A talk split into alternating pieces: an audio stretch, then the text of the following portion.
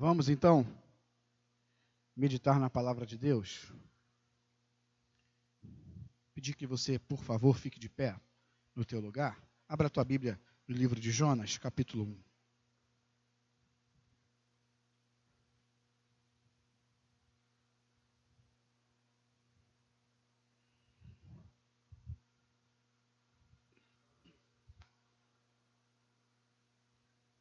Livro do profeta Jonas, capítulo 1.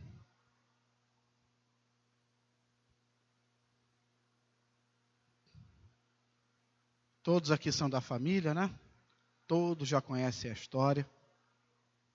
Nenhuma novidade, nenhuma revelação, mas uma reflexão que sempre nos faz bem.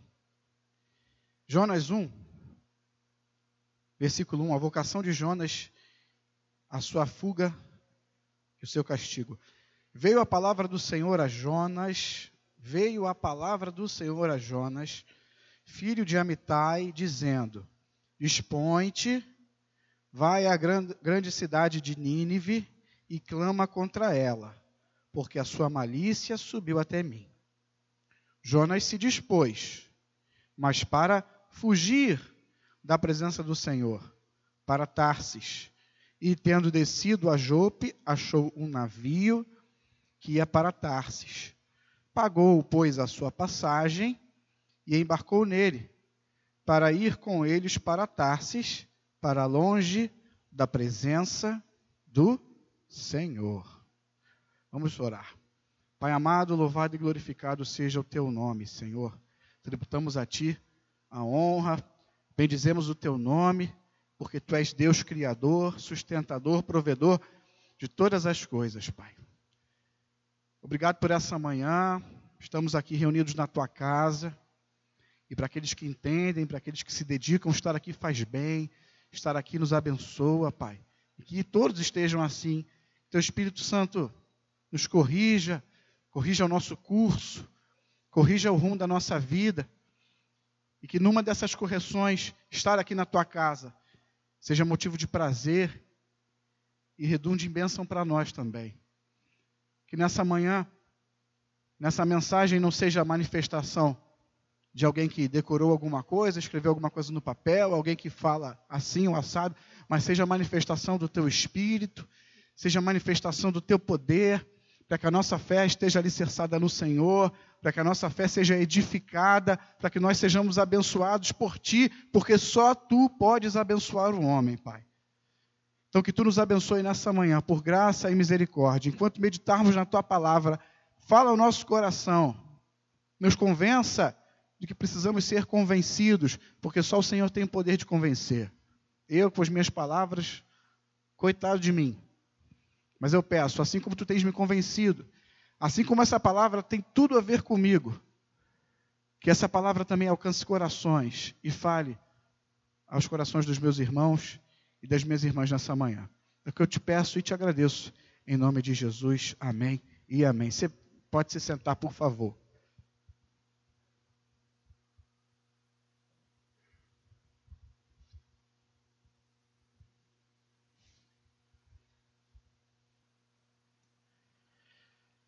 Bem, pessoal, eu, eu meditei nesse personagem, nesse homem, nessa história essa semana. Até compartilhei um texto com uma pessoa sobre, sobre, sobre Jonas. E ontem eu, conversando com os pastores,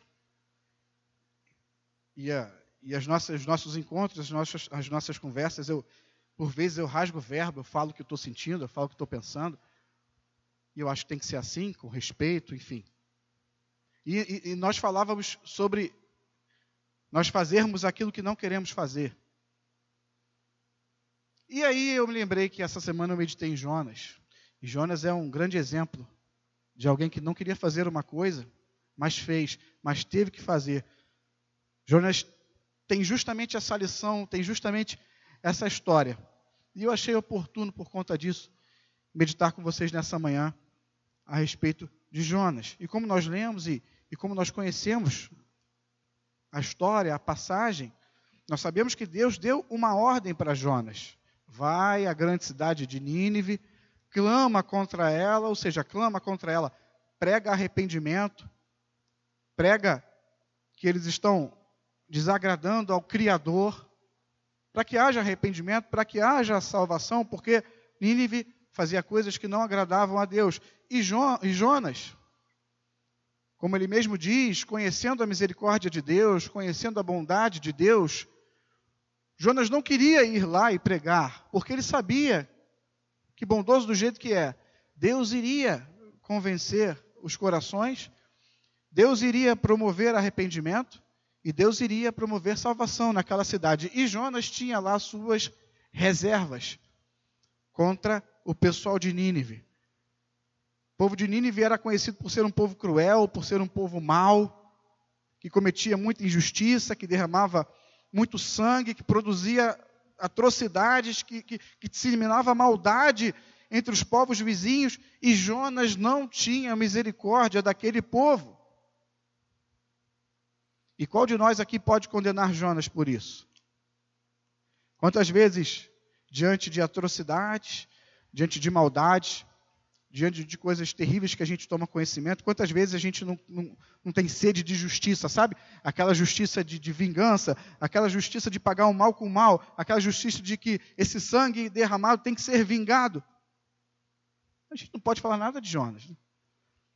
Mas a nossa justiça não é a justiça de Deus. E que bom, né? Porque se a justiça de Deus fosse igual à nossa, você não estaria aqui não, tá? Se a justiça de Deus fosse igual à nossa, eu não estaria aqui para meditar com vocês nessa manhã aqui na igreja. Que bom que a nossa justiça não é como a justiça de Deus. Enfim, por essas questões, Jonas, no primeiro momento, não obedeceu à ordem de Deus. Nós sabemos que ele fugiu para outra cidade. Como nós lemos, ele fugiu da presença de Deus. Ele queria fugir, ele queria ir, para longe, ele queria escapar, ele queria se esconder da presença de Deus, porque definitivamente Jonas não queria seguir a vocação que Deus tinha lhe dado. Aí no, no, no início do texto, né, no primeiro versículo diz: Veio a palavra do Senhor a Jonas. Veio a palavra do Senhor a Jonas. Essa expressão, quando usada no Antigo Testamento, ela sempre mostra uma ordem divina a um profeta. Veio a palavra do Senhor a Fulano, veio a palavra do Senhor a Ciclano. É sempre uma ordem, uma missão de Deus a um profeta. E com Jonas não foi diferente. Jonas queria fugir dessa ordem. Jonas queria fugir desse chamamento. E eu disse que Jonas tinha uma vocação. E eu mostro para vocês, além do texto ser claro, eu mostro para vocês também uma outra curiosidade que nos mostra que Jonas tinha essa vocação. O nome Jonas, o termo Jonas, significa pombo. Jonas significa pombo. E nós sabemos que na antiguidade, principalmente nos contextos de uma guerra, o pombo era usado como quê? Pombo correio. Ele era um mensageiro, ele levava mensagens a grandes distâncias, e havia, e havia todo um treinamento, uma, uma, uma espécie específica, enfim. Mas pombo era um mensageiro. E o nome de Jonas significa pombo. E o versículo 1 continua dizendo: Vê a palavra do Senhor a Jonas, filho de Amitai. Jonas era um mensageiro. Pombo, ok. Mensageiro de quê? Amitai. Sabe o que significa Amitai? Amitai significa verdade. Esse é o significado do termo, do nome Amitai. Pombo, verdade. Jonas tinha vocação. Jonas foi criado, Jonas foi chamado para ser um mensageiro da verdade. Essa era a vocação de Jonas. Mas Jonas tentou fugir dessa vocação. E como a gente conhece a história, a gente sabe que Deus manda uma tempestade que atinge o navio que Jonas estava fugindo, faz com que Jonas caia no mar, e lá no meio da tempestade, no meio do mar revolto, Deus envia um grande peixe que engole, que traga Jonas. A gente pode até tentar fugir, mas quando a palavra vem do Senhor, não adianta fugir. Veio a palavra do Senhor a Jonas, veio a palavra do Senhor a mim, veio a palavra do Senhor a você. Quando a palavra do Senhor vem, e nos chama quando a missão é de Deus, quando a vocação é divina, não adianta fugir. Vai vir a tempestade, vai vir o grande peixe, a vontade de Deus vai se cumprir. Não adianta fugir. Ele não deixa. Pode ser menos ou mais dolorido. A opção é sua, a opção é minha. Mas ele não deixa. Não adianta. Porque a missão não é minha, a missão não é sua, a missão é dele ele vai deixar de cumprir o que ele quer por sua causa? Acho que não. E aí, a gente se vê no impasse.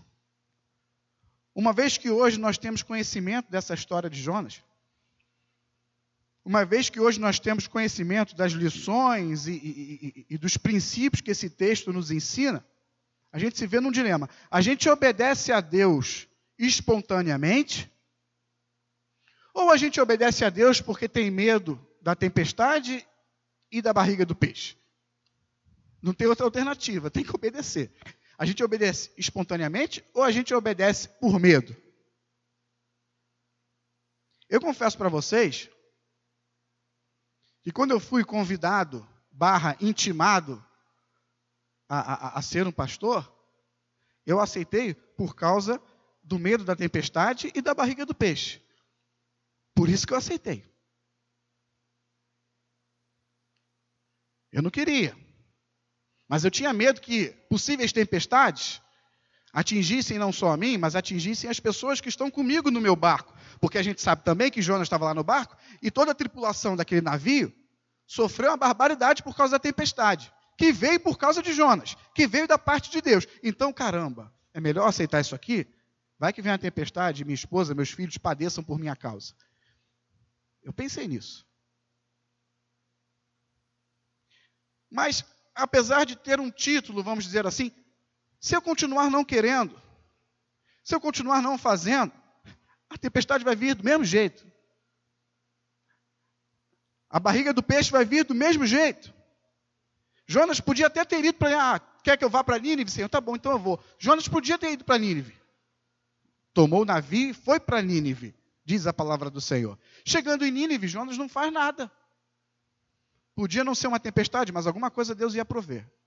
Podia não ser a barriga do peixe, porque Jonas iria estar com o pé em terra firme, mas alguma coisa iria acontecer. O que não ia acontecer era Deus deixar de fazer a vontade dele. Então não basta o sim, não basta o não, a gente tem que executar.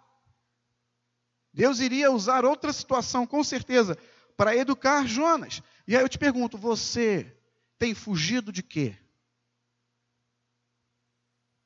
Você tem deixado de fazer o quê?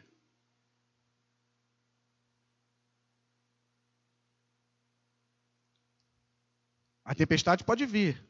A barriga do peixe pode vir. Não se engane. A obra não é sua, é de Deus. A vocação não é sua, vem de Deus. E custe o que custar, você vai atender essa vocação. Custe o que custar, você vai atender esse chamado.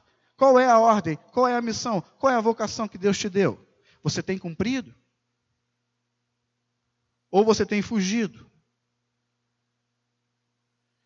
Jonas, o pombo, era filho de Amitai, a verdade. Jonas era o mensageiro da verdade. Jonas sabia qual era a sua vocação. Jonas sabia o que tinha que fazer, mas por questões pessoais, por motivos pessoais, ele estava fugindo e desobedecendo a Deus. E eu ouso dizer que você foi chamado, eu ouso dizer que você foi chamada para ser um mensageiro da verdade, para ser uma mensageira da verdade. Porque através de Cristo, você é filho de Amitai, ou seja, através de Cristo você é filho da verdade, você é filho de Deus, você é filha de Deus. E por vocação você é mensageiro, você é mensageira desse Deus, dessa mensagem. Você sabe o que tem que fazer, você sabe como deve proceder. Mas talvez você está fugindo por causa de questões pessoais. Jonas não queria ir a Nínive porque ele, ele não gostava, ele tinha reservas daquele povo. Mas não importam as questões pessoais, não importam as vontades, não importam os caprichos. A vontade de Deus vai se cumprir. Talvez por causa das tuas questões pessoais, das tuas preferências, por conta da tua carne, você não quer, você está fugindo. Mas se foi Deus que te chamou, veio a palavra do Senhor. Se foi Deus que te chamou, meu irmão, minha irmã, não tem jeito. E olhando de novo para mim, falando de novo de mim. Ser um pastor agrada a Deus? Acho que sim. Aconselhar, ensinar, cuidar, nos padrões bíblicos, agrada a Deus? Acho que sim. Ser um pastor agrada ao diabo? Dependendo do pastor que tu for, agrada. Mas a gente falando sério, falando né, sobre padrões bíblicos, ser um pastor agrada ao diabo? Não.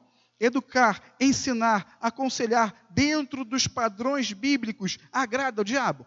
Não. Então eu acho que ser pastor é uma coisa boa na minha vida. Por outros motivos, eu acho que eu não preciso, eu não devo ter dúvidas nisso. Então, assim como Jonas, eu sei qual é a minha vocação, eu sei o que eu tenho que fazer. Você talvez também saiba o que você tem que fazer, por que você não faz? ensinar, cuidar, aconselhar, se dedicar à igreja dá trabalho, né? Não é fácil. Trabalhar, cuidar da família, cuidar daqueles dois, dá trabalho. Essa semana, desde quarta-feira, eles, eles foram para casa da minha sogra em Magé. Desde quarta-feira eu estou sozinho. Dá trabalho, mas a gente sente falta. A casa fica vazia. Eu sinto falta deles. Eu sinto falta da minha turma. Dá trabalho. E aí imagina cuidar de casa, trabalhar, ser pastor, né? dá trabalho. E eu adoro trabalho. São questões pessoais. São coisas da carne. Jonas sabia e declarava que por sua grande misericórdia Deus poderia salvar aquele povo de Nínive. Mas por coisas dele ele não queria ir lá. Jonas sabia da sua vocação, Jonas sabia do seu chamado. Jonas sabia o que tinha que fazer, mas ele escolheu desobedecer. Ele desobedeceu porque ele quis. Ele desobedeceu porque ele pôs as suas preferências pessoais acima da vontade de Deus para a vida dele. E aí o que aconteceu? Ele passou pela tempestade. Ele foi parar na barriga do peixe. Você sabe o que você tem que fazer. Precisa nem olhar para mim. Só ouça. Você sabe o que você tem que fazer. Deus já te ensinou o que você tem que fazer. Você não faz porque você não quer. Ah, Eduardo, mas chegou um momento, chegou um, um período que eu não tenho nem mais força para fazer. Depois de três dias na barriga do peixe, vocês acham que Jonas tinha força para fazer alguma coisa? Vocês acham que lá na barriga do peixe, não dá nem para imaginar o que, que é isso.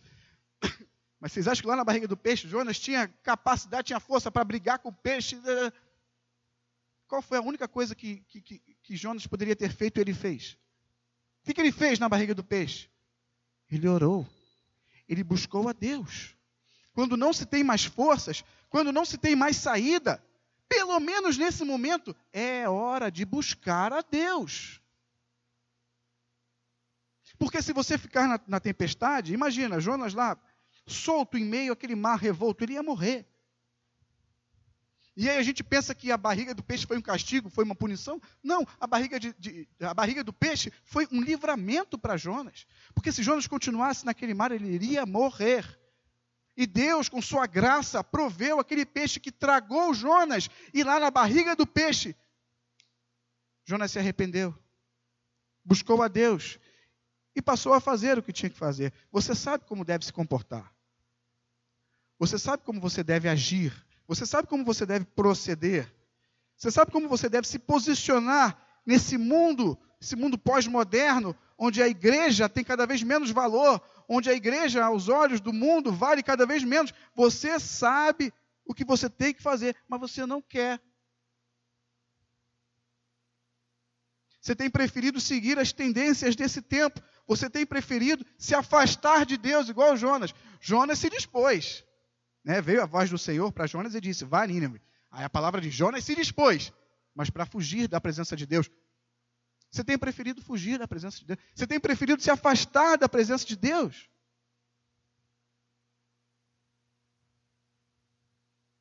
Versículo 3: Jonas se dispôs, mas para fugir da presença do Senhor. E assim como Jonas, você faz isso por questões pessoais, você faz isso porque você quer, você se afasta de Deus porque você quer. E aí, quando você está no meio da tempestade, quando você está lá dentro da barriga do peixe, o que você vai mais fazer? Você já não tem mais força, você já está preso, você já está presa, você está envolvida. Você já virou refém de você mesmo. Você já virou refém de você mesma por causa das coisas que você gosta, por causa das coisas que você prefere. E aí você se afasta de Deus e deixa de fazer aquilo que Deus te chamou para fazer. E deixa de cumprir a vocação que Deus te deu. Mas não se esqueça: a tempestade foi Deus que mandou. É ruim. Imagina Jonas lá, no meio daquele mar revolto, tudo escuro deve ser pavoroso. Mas, aqui o versículo 4. Mas o Senhor lançou sobre o mar um forte vento. O Senhor lançou sobre o mar um forte vento e fez-se no mar uma grande tempestade, e o navio estava a ponto de se despedaçar. Muitas vidas estão a ponto de se despedaçar. Mas a tempestade veio da parte de Deus. E para salvar Jonas daquele mar revolto, Deus enviou um grande peixe para engolir Jonas, versículo 17. Esse capítulo 1. Deparou o Senhor um grande peixe para que tragasse a Jonas. E esteve Jonas três dias e três noites no ventre do peixe. Ficar na barriga de um peixe deve ser. Deve ser muito ruim. Passar por certas coisas na vida é muito ruim. Muitas situações, seja, sejam elas quais forem, tem coisas na vida que são muito desagradáveis. Mas muitas dessas coisas desagradáveis e ruins que a gente passa são instrumentos da graça de Deus. Muitas coisas ruins que a gente passa na nossa vida são meios que Deus usa para nos fazer obedecê-lo. Muitas coisas ruins que a gente pode passar na nossa vida são meios graciosos de Deus para corrigir o rumo da nossa vida. Não são castigo, não são caprichos de Deus, mas são instrumentos de graça. Como pode ser uma tempestade um instrumento de graça? Como pode ser ficar na barriga do peixe um instrumento de graça? É. Porque quando Jonas estava lá na barriga daquele peixe, ele se arrepende, o peixe cospe Jonas e Jonas vai fazer o que tinha que fazer. Jonas não morre no mar. Jonas se arrepende e é vivificado e é restaurado por Deus. Lá naquela situação horrível.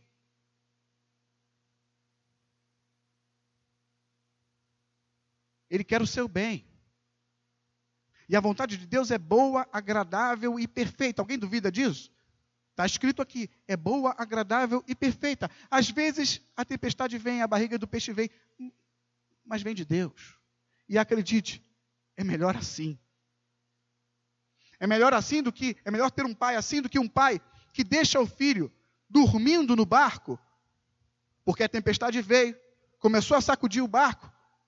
E Jonas estava fazendo o quê? A tripulação lá doida, desesperada, o barco vai quebrar, o barco vai afundar, o navio vai afundar. E Jonas estava onde? Lá no porão, dormindo.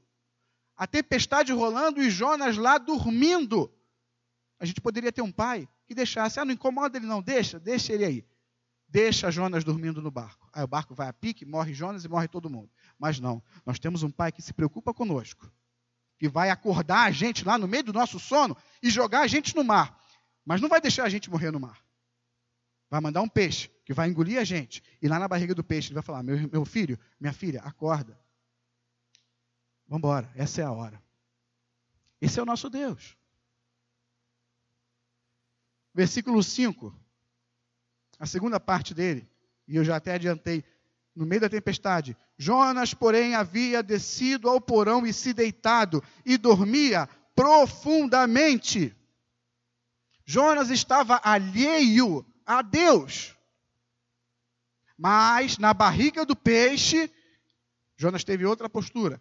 Na barriga do peixe, Jonas fez o quê? Jonas orou.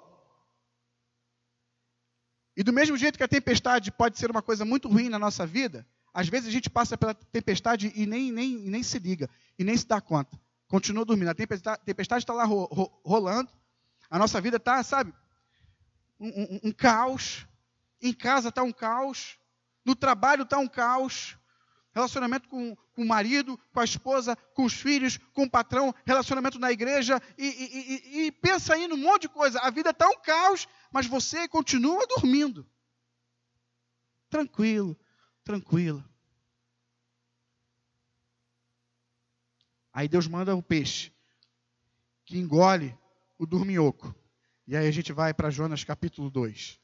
A oração de Jonas no ventre do peixe. Vamos, vamos acompanhar essa leitura do capítulo 2? Atenção, vamos lá. Versículo 1. Então Jonas, do ventre do peixe, orou ao Senhor, seu Deus. Eu, sinceramente, espero que o mesmo Deus de Jonas seja o teu Deus. Eu, sinceramente, espero que o mesmo Deus de Jonas seja o meu Deus, o nosso Deus, para que a gente não viva enganado. Porque só em Deus há esperança. Só no Criador há esperança de uma mudança de rumo, de um ano novo, né? Diferente, de um 2020 melhor. Já que estamos nos aproximando aí do final do ano e a gente faz esse marco, ano velho, ano novo, só em Deus podemos esperar algo melhor para 2020. Só em Deus pode haver uma mudança de postura na nossa vida de cristão para o ano novo que se aproxima orou ao Senhor, seu Deus, porque só em Deus, o Criador, há socorro e esperança. Que esse mesmo Deus seja o teu Deus também. Porque se não for,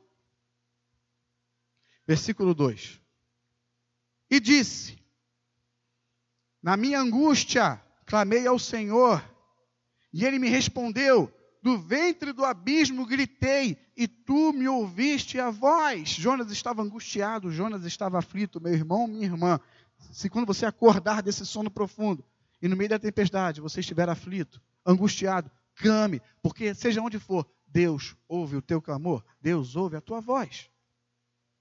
Versículo 3: Pois me lançaste no profundo, no coração dos mares, e a corrente das águas me cercou, todas as tuas ondas e as tuas vagas passaram por cima de mim. O que, que é isso?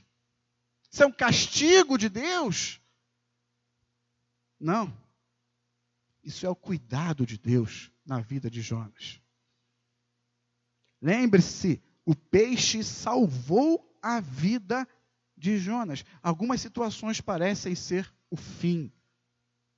Algumas situações parecem querer nos dizer que já era, acabou, não dá mais.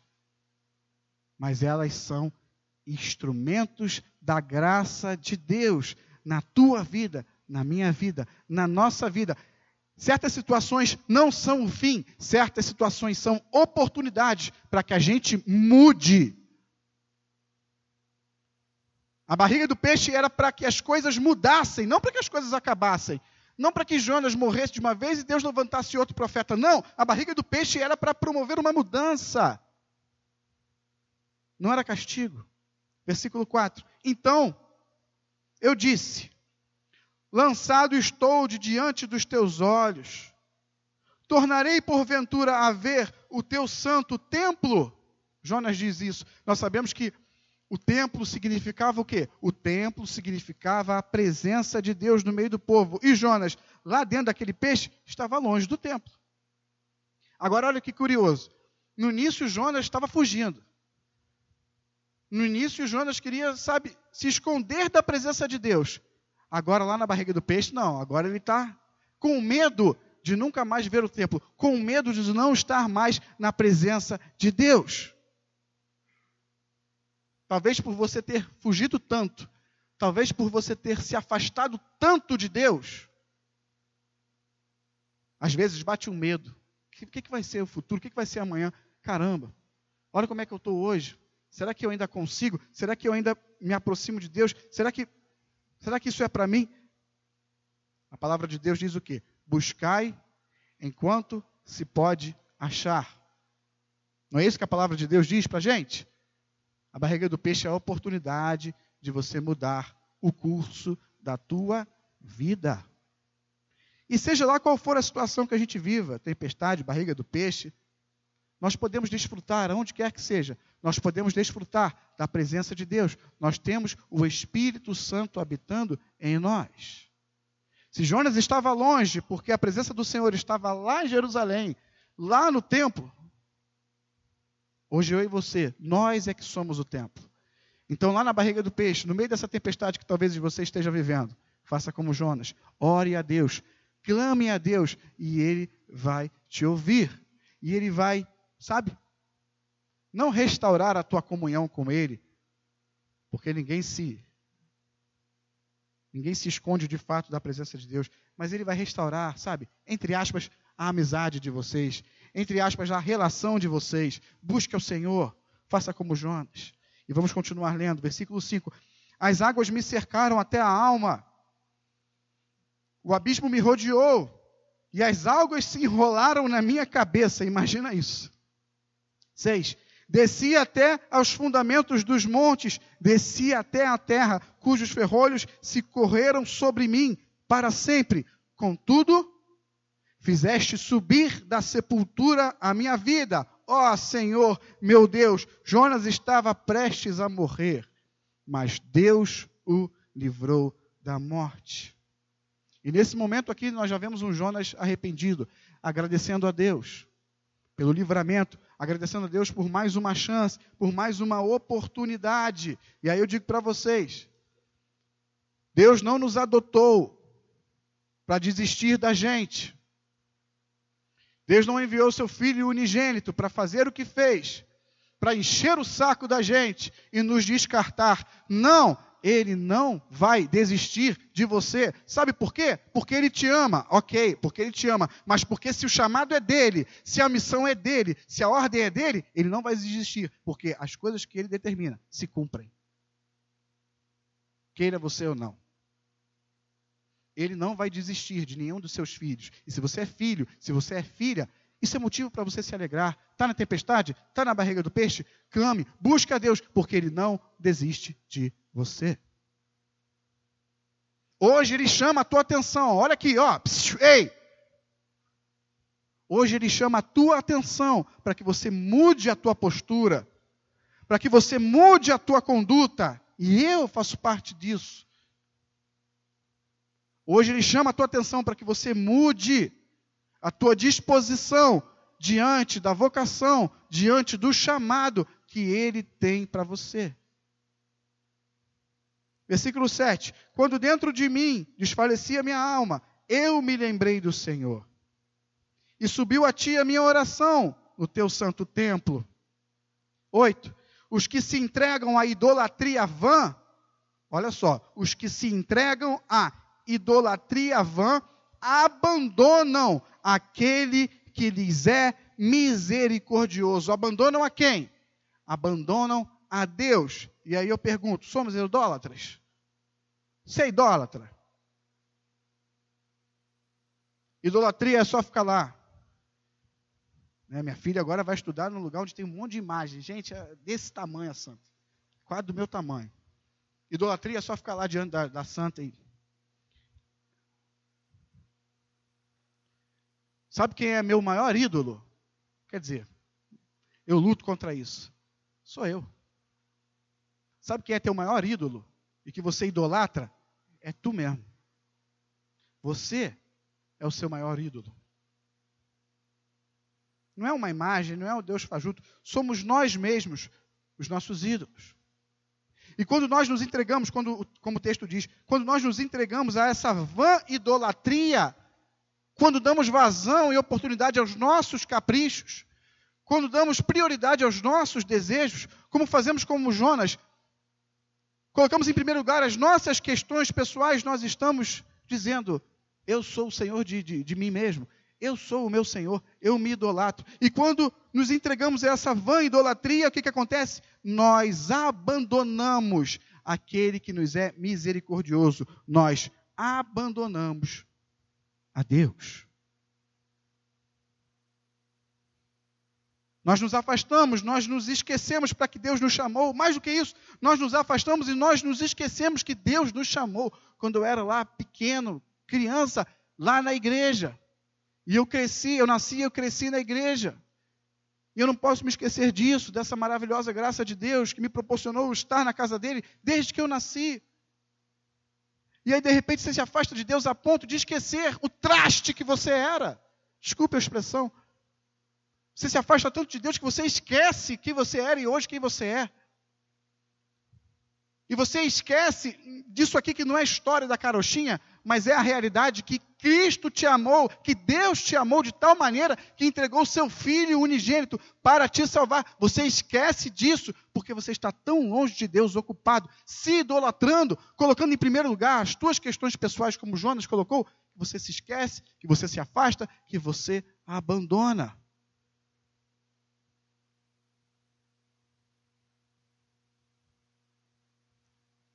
Vivemos dormindo no navio. O navio está quase naufragando e a gente continua dormindo. Mas, por ser Ele misericordioso, a tempestade vem, sacode o navio, faz a gente ser lançado no mar. Agora já era, agora eu vou morrer. Não. Aí ele manda o grande peixe, que te engole e promove a tua libertação e o teu arrependimento. Esse é o nosso Deus. Os filhos e filhas, por mais que tentem se afastar, eles vão voltar. E ser filho e filha não é ruim, não, hein? Ruim é não ser. Pense nisso. Ruim é não ser. Versículo 9. Mas, com a voz do agradecimento, eu te oferecerei sacrifício, o que votei pagarei ao Senhor pertence o que? A salvação. Ao Senhor pertence a salvação. Jonas agradeceu a Deus, porque o que parecia um iminente fim se transformou em livramento para ele. O que parecia morte se transformou no instrumento de libertação, porque aquele peixe impediu que Jonas morresse afogado no meio do mar. Aquele peixe promoveu uma mudança de postura em Jonas. Ele se arrependeu e louvou a Deus. Ao Senhor pertence a salvação. Jonas se deu conta que não cabia a ele questionar os métodos de Deus. Jonas se deu conta que não cabia a ele questionar os alvos da misericórdia de Deus. Não, não vou pregar para esse povo porque esse povo é mau. Eu não quero que esse povo se arrependa e, e se converta. Jonas se deu conta que ele não tem que, não tem que discutir. Você não tem que discutir. Ao Senhor pertence a salvação. Todo poder, toda autoridade pertencem a Deus. Não cabe a você discutir, questionar, argumentar. Jonas se deu conta disso, antes tarde do que nunca. Ao Senhor pertence a salvação. Jonas desistiu de levar adiante as suas questões pessoais. E quando o peixe cospe Jonas, ele vai direto para Nínive e obedece o chamado de Deus para a sua vida. E é isso que você pode fazer hoje. Sair daqui e se dispor como Jonas se dispôs, não para fugir, mas hoje você pode sair daqui e se dispor a obedecer a Deus.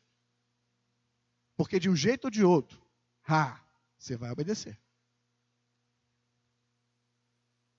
Você pode sair daqui hoje, meu irmão, você pode sair daqui hoje, minha irmã, declarando no teu coração que todo poder, que toda autoridade pertence a Deus, que Ele é o Senhor da sua vida e que você não vai mais dar ouvidos a tua carne não vai mais dar ouvidos às tuas opiniões, não vai mais dar ouvidos ao que você acha que tem que ser e o que não tem que ser, porque não cabe a você questionar, cabe a você obedecer. Você pode sair daqui hoje, nessa manhã, disposto ou disposta a se submeter àquele que é o Rei dos Reis, àquele que é Senhor dos Senhores, àquele que dá uma ordem, e não importa o tempo que for, ela vai se cumprir. Você pode sair daqui assim porque Ele é Senhor e Rei sobre tudo e sobre todos, igual a gente canta. Acima de tudo, acima de todos está o Senhor, entronizado, ou seja, sentado num trono. Ele está acima de tudo e todos. E esse tudo e todos engloba você, engloba eu. Ao Senhor pertence a salvação. Amém? Após três dias na barriga do peixe, Deus leva Jonas a Nínive. Jonas vai, prega, promove, Deus promove o arrependimento daquele povo. Depois de três dias na barriga do peixe, aquele povo é impactado, se arrepende. Depois de três dias morto, Jesus ressuscita dentre os mortos e promove a minha e a sua libertação. Aqui, nesse texto, Jesus Cristo já é apontado. Em três dias, Jonas foi lá, pregou e Deus promoveu a mudança de sorte daquele povo. Em três dias, Jesus ressuscitou e mudou de uma vez por todas a nossa sorte. E se você de fato foi alvo dessa obra, alvo dessa obra da cruz, você não tem muita opção. Ou, ou melhor, você só tem uma opção: se submeter a Ele. E isso não é ruim, gente. A gente fala às vezes com um ar de pesar, né? Tem que se submeter. Isso não é ruim. A gente pensa que o que a gente quer, que é bom. Mas eu vou citar de novo o texto bíblico. A vontade dele é boa, agradável e perfeita. Somos limitados a olhar para o já, para o agora. Mas sabemos que lá na frente, Deus já está cuidando. Deus já está provendo. Deus já está providenciando. Ele é Senhor. E se for preciso tempestade, e se for preciso barriga de peixe para nos fazer obedecer, vai acontecer. A salvação pertence a Ele, todo poder e toda autoridade pertencem a Deus, e todos vão entender isso, de um jeito ou de outro, todos irão entender e se submeter ao seu senhorio. E no capítulo 4, já terminando, capítulo 4 mostra Jonas reclamando com Deus. E aí, aí eu me identifico muito com Davi, né? Personagem bíblico, até ontem, né? Até ontem eu me identificava muito com Davi. A partir de ontem eu passei a me identificar muito com Jonas. Porque Jonas foi lá, fez o que fez, e no versículo 4 ele continuou reclamando. Versículo, no capítulo 4 ele continuou reclamando. Ele foi lá, fez o que tinha que fazer, sentou e falou: Eu não, eu não disse, Senhor. Eu não disse que se eu pregasse para aquele povo, o Senhor, sendo bom e misericórdia do jeito que é, eu não disse que eles iam se arrepender e iam se converter. E ele reclamou com Deus. E aí no capítulo 4, Deus dá uma, uma lição sobre misericórdia para Jonas. Né? Jonas previa e aconteceu o arrependimento e a salvação de muitas pessoas. Meu irmão, minha irmã, te dizer uma coisa. Eu só lamento. Não vai ser do seu jeito. Vai ser do jeito de Deus. E isso não é de se lamentar. Isso é bom. Mas se conforme e se submeta. Mude a tua postura, mude a tua atitude, mude a tua disposição diante de Deus. Porque o que ele determinou vai se cumprir. Se ele te vocacionou, essa vocação será cumprida. Se ele te chamou, esse chamado vai se cumprir. Não adianta fugir. Porque ao Senhor pertence a salvação. Amém? Amém, pessoal? Que Deus abençoe vocês. Feche os seus olhos. Vamos orar a Deus.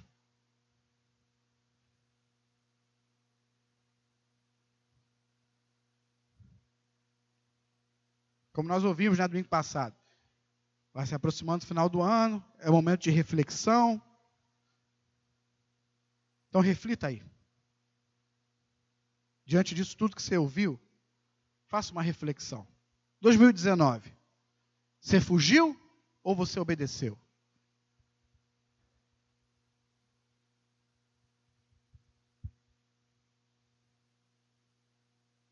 Dois mil e dezenove. Você se dispôs para obedecer ou você se dispôs para pegar o navio e fugir de Deus? E depois, chegando no final do ano, para fazer essa reflexão, onde é que você está hoje?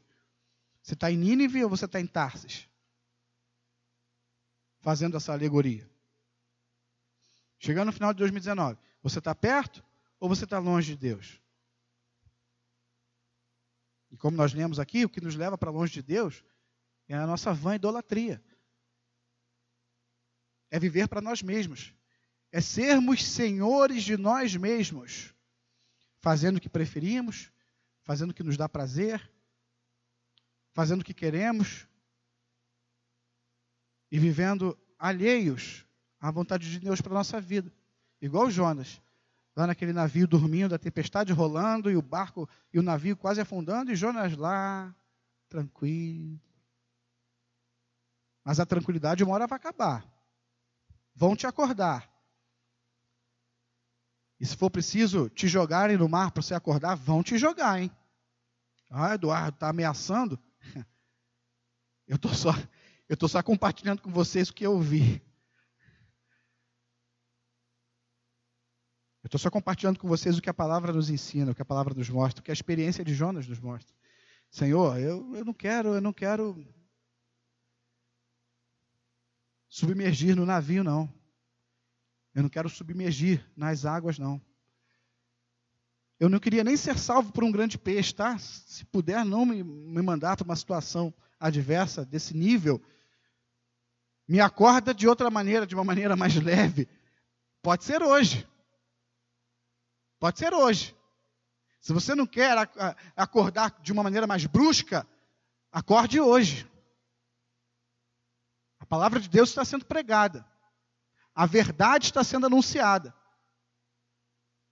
O pombo que anuncia a verdade está te trazendo essa mensagem. E aí? Muda-nos, Pai, muda o nosso interior, muda o nosso coração, eu lhe peço em nome de Jesus. Muda o nosso coração, Pai. Muda a nossa disposição.